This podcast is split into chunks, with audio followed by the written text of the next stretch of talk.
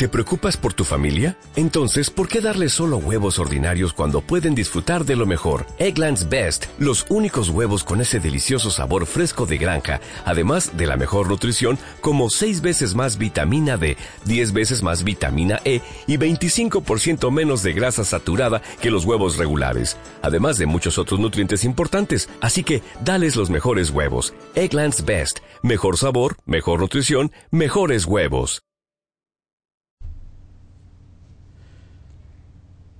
Hola, buenos días desde La Habana. Y sí, estoy de regreso después de la pausa de sábado y domingo, es lunes y yo, yo soy Joanny Sánchez, cubana, periodista, ciudadana.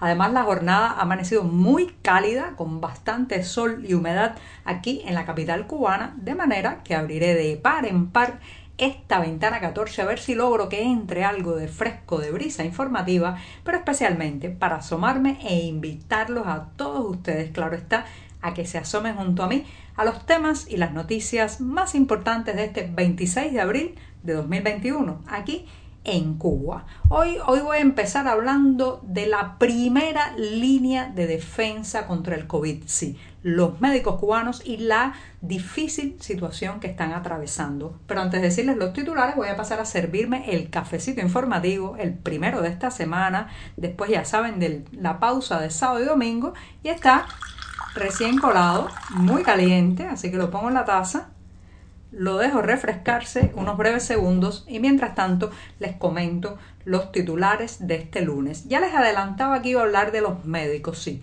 Los médicos cubanos denuncian falta de recursos para protegerse del COVID-19 en los hospitales. Ya veremos un testimonio de un, doctor que lamentablemente ha terminado contagiado y los detalles que ofrece en esta denuncia. En un segundo momento, un corredor humanitario, sí, asimismo, una iniciativa que busca traer medicamentos y alimentos a la isla en este difícil momento.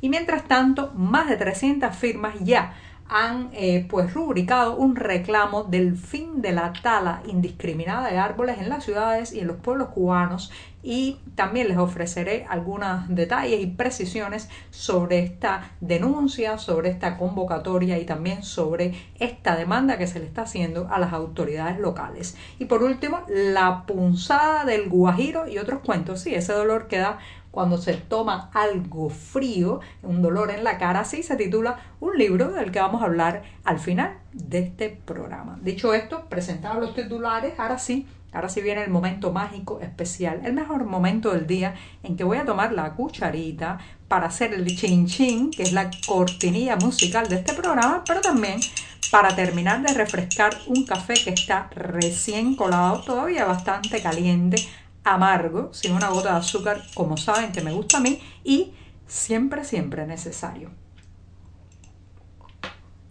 Después de este sorbito largo, los lunes hay que tomar bastante café para empezar la semana informativa en la redacción del diario digital 14ymedio.com. Hay muchísimo trabajo los lunes, pero aún así los invito a que pasen, pasen por nuestras páginas para ampliar ahí muchos de estos temas y la mayoría de estas noticias. Y hablando de temas, noticias, semana, lunes, pues claro está, eh, pues lamentablemente la pandemia, el COVID-19 sigue dominando la escena informativa, el día a día, la cotidianidad, los temores y los miedos de los cubanos y también de millones de personas a lo largo del planeta. Pero resulta, resulta que si hay alguien que está en una situación de mayor riesgo, ese es el personal sanitario, el personal médico que en los hospitales tiene que estar en contacto con muchas personas ya que han dado positivo al COVID-19 y otros que están sospechosos de tener, eh, pues, eh, haberse contagiado con este virus.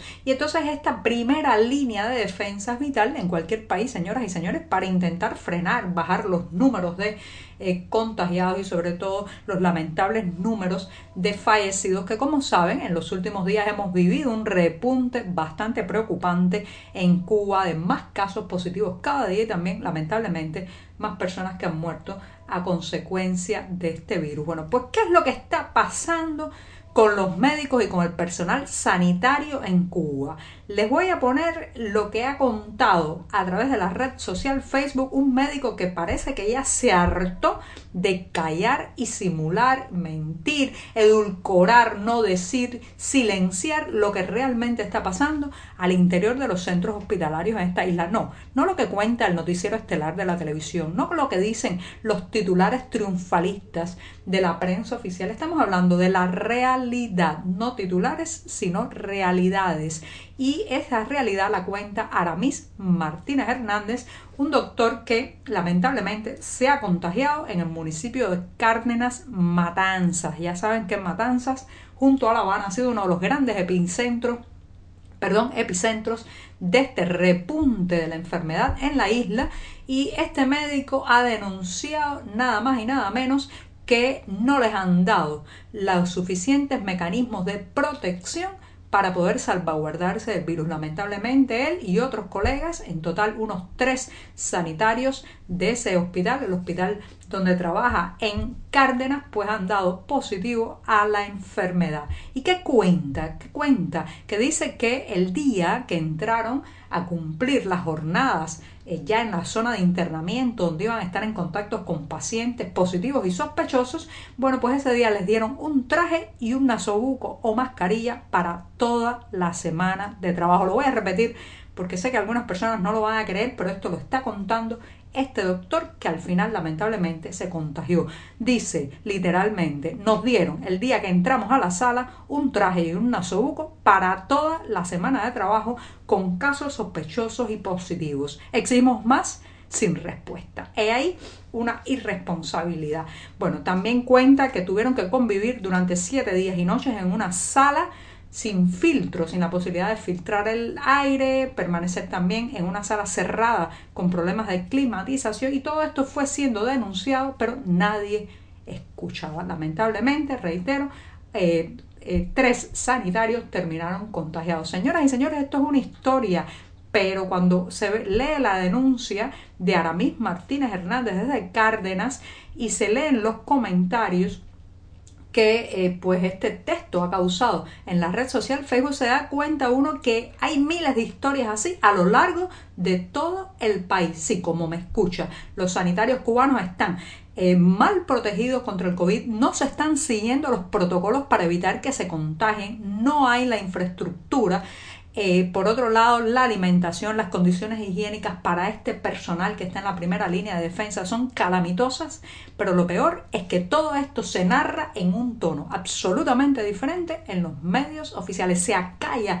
esta realidad, se silencia este problema, se esconde bajo la alfombra esta cotidianidad de los hospitales cubanos y en, en su lugar se erige un discurso grandilocuente que lamentablemente saben que hay muchos tontos útiles por ahí que se lo creen, lo difunden y lo potencian en la prensa de otros países. Bueno, lo cierto es que se está viviendo al interior de los centros hospitalarios cubanos una verdadera situación eh, peligrosísima y de riesgo especialmente para el personal que trabaja con pacientes contagiados. ¿De qué basta aplaudir a las 9 de la noche a los médicos, las enfermeras, el resto de los sanitarios cubanos, ¿de qué basta eh, eh, aplaudir por ellos si al final los lanzamos a su trabajo sin las medidas, la protección, los protocolos y los recursos necesarios. Bueno, esto es importante saberlo. Hay denuncias y van a salir muchas más. Bueno, me voy a, a tomar el segundo buchito de café del día me extendí un poco al primer tema, pero es que es una cuestión de vida o muerte y hay que señalarlo.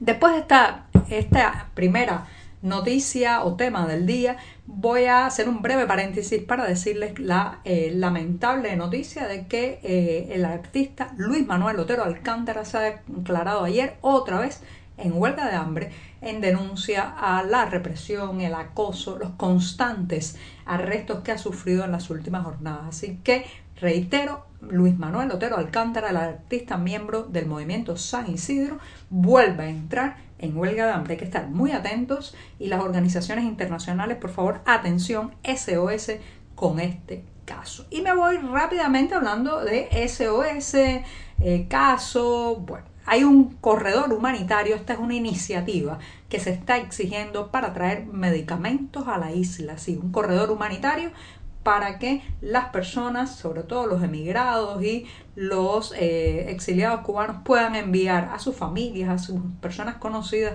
medicamentos, eh, comida, eh, recursos mínimos con flexibilizaciones aduanales. Así que esta es una iniciativa que se ha recién lanzado en las redes sociales, ya tiene más de 300 firmas la petición que está, la puede buscar usted en la plataforma change.org, se llama Corredor Humanitario a Cuba y dice literalmente, ante la grave crisis sanitaria de escasez de alimentos y productos de aseo causada por la deteriorada situación económica del país y la pandemia, bueno, pues exigimos al gobierno de Cuba que abra un corredor de vuelos humanitarios para que cubanos residentes en el exterior puedan viajar a Cuba y entregar productos de primera necesidad sin restricciones aduanales. Yo, yo creo que ustedes saben cómo va a terminar esta iniciativa, probablemente ante una rotunda negativa del Estado cubano que no quiere perder el control ni siquiera de los gestos humanitarios, pero lo cierto es que ahí está, eh, reitero, en la, en la plataforma change.org, una iniciativa para abrir un corredor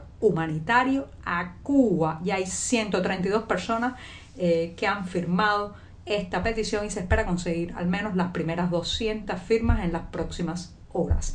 Dicho esto, me voy hablando de firmas a las 300 personas que sí ya han firmado el fin de la tala indiscriminada de árboles en las ciudades y los pueblos cubanos. ¿Quién? ¿Quién no ha paseado por una calle de aquí de La Habana y ha visto un día después de que pasaron eh, los trabajadores que talan estos árboles verdaderas eh, matanzas eh, en cuadras completas que antes los vecinos disfrutaban de sombra, de los nidos de los pájaros y de pronto pues quedan solamente unas especies de muñones levantados sobre las aceras, muchos de ellos no vuelven nunca a... Vuelven a brotar, a reverdecer, a florecer algunos de ellos porque simplemente el árbol termina muriendo. La práctica de la tala indiscriminada, lamentablemente, señoras y señores, se extiende mucho por las eh, calles y las ciudades de esta isla. Y eso es justamente lo que ha denunciado un grupo de 300 personas en una carta dirigida al Consejo de Estado y al Consejo de Ministros. Y dicen que denunciar esto se ha convertido en una causa de todos y que eh, las eh, justificaciones que aluden las autoridades, como que los árboles interfieren en los servicios urbanos, da la impresión muchas veces de que las ciudades y los árboles son incompatibles y no, no deben serlo, sino que hacen muchísima falta y lo que se está lo que se está haciendo en La Habana, especialmente con la tala de árboles en zonas tan emblemáticas como el Vedado, es una chapuza y un exceso. Así que ya saben, hay una carta, 300 firmas, que pide el fin al menos de esa práctica, el de la forma en que se está haciendo ahora mismo. Me voy, me voy recomendándoles un libro, sí, el título es muy bueno, se llama La punzada del Guajiro y otros cuentos, sí, ese, la punzada del Guajiro es ese dolor que nos da cuando tomamos algo frío, un agua con hielo, un duro frío, un helado, nos duelen muchas veces algunas zonas de la cara y justamente ese título lo ha tomado la editorial Betania para presentar un libro de la cubana Belkis Rodríguez Blanco con prólogo de Manuel Díaz Martínez. Eh, Belkis eh, Rodríguez Blanco, periodista, graduado en la Universidad de La Habana y también trabajando en varios medios, bueno, pues ha lanzado este libro con varios cuentos y varios micro relatos. Así que ya saben, La punzada del Guajiro y otros cuentos de la cubana Belkis Rodríguez Blanco. Y con esto, con esto me despido esta mañana que será martes. Muchas gracias.